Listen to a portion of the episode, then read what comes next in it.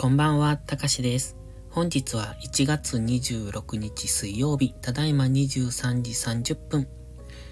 このチャンネルは寝る前のひとときをお楽しみいただき、あわよくばそのまま寝落ちするをコンセプトに作っていきます。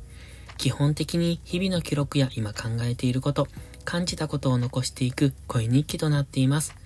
誰にも無益なこのチャンネル、睡眠導入剤としてご利用いただけると幸いです。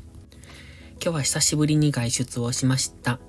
というか最近ですね、ちょっと夜更かしをすることが多くて、で、朝が全然起きられなくなってるんですけど、それでも今日は一旦6時半に一度目が覚めて、やっぱもう一回寝ようと思って。で、昨日寝たのが2時だったので、6時半ではちょっと睡眠時間がなと思って、もう一回寝たんですね。そうするともう朝起きられないっていう、そんな感じですね。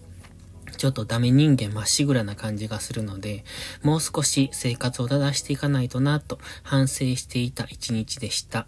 いや、違う。朝に反省して、それを今までも忘れてました。で、今日のボイスダイアリーは、うーんとね、今日の出来事はいつも通り朝ルーティンを済ませまして、まあそれが午前中いっぱいかかったんですね。今日起きるの遅かったから。で、昼から、あの、郵便局に行きたかったんです。レターパックを買いに。で、レターパックは、えっとね、今、モバイルルーターを持ってるんですが、それをね、今、あの、富士 Wi-Fi っていうところのを使ってるんですよ。で、30、違う、ん ?50 ギガで、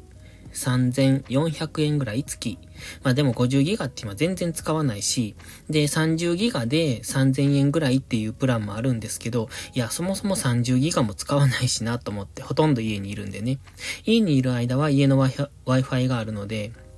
だから、もうそんなのいいやと思って、この間楽天のやつを契約したんですよ。で、今楽天のと2台持ちになってて、今月だけは。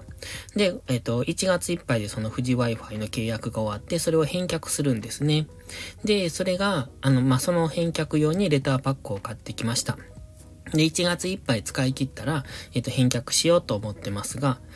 次は楽天のやつでどのくらい使えるかですね。今のところ1回外出で使ったんですが問題なく使えてたので大丈夫かなと思いますが、多分楽天は室内、屋内がちょっと電波が弱いらしくって、まあそれだけが心配かなって。例えば、この、なんだ、うん、ショッピングモールとか、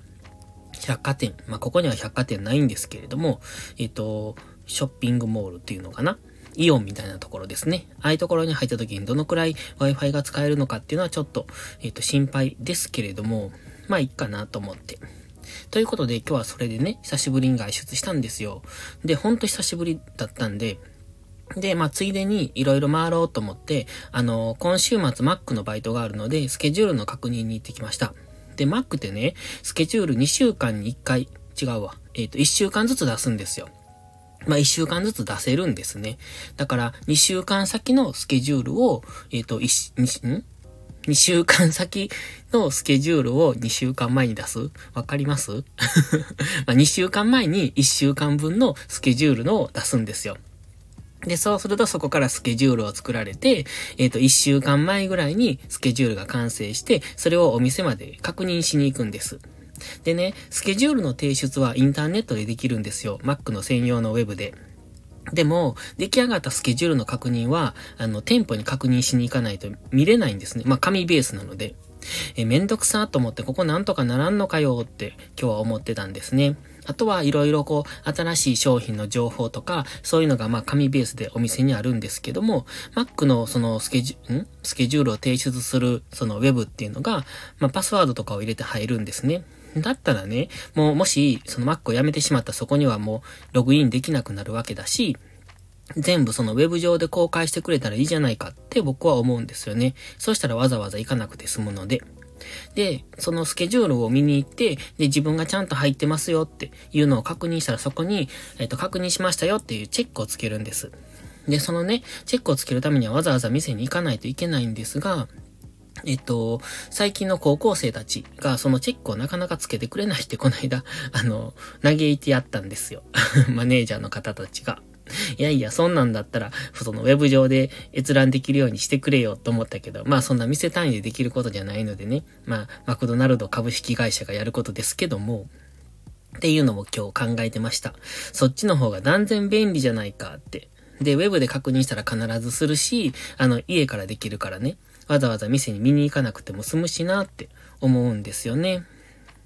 うん。だってスケジュールの確認だけに行かないといけないので。まあ、頻繁に Mac にバイトに行っている人は、その、その行った時に見ればいいけど、僕みたいにこんな滅多に行かない人は、本当にスケジュールの確認だけのために立ち寄らないといけないみたいになるんですよね。だからいつも、あのー、なんだ？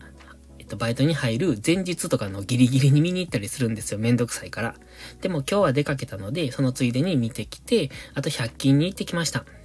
でね、100均で、まあ、特に目的はなかったんですけど、ちょっとうろうろっとしてて、あの、ガラスの、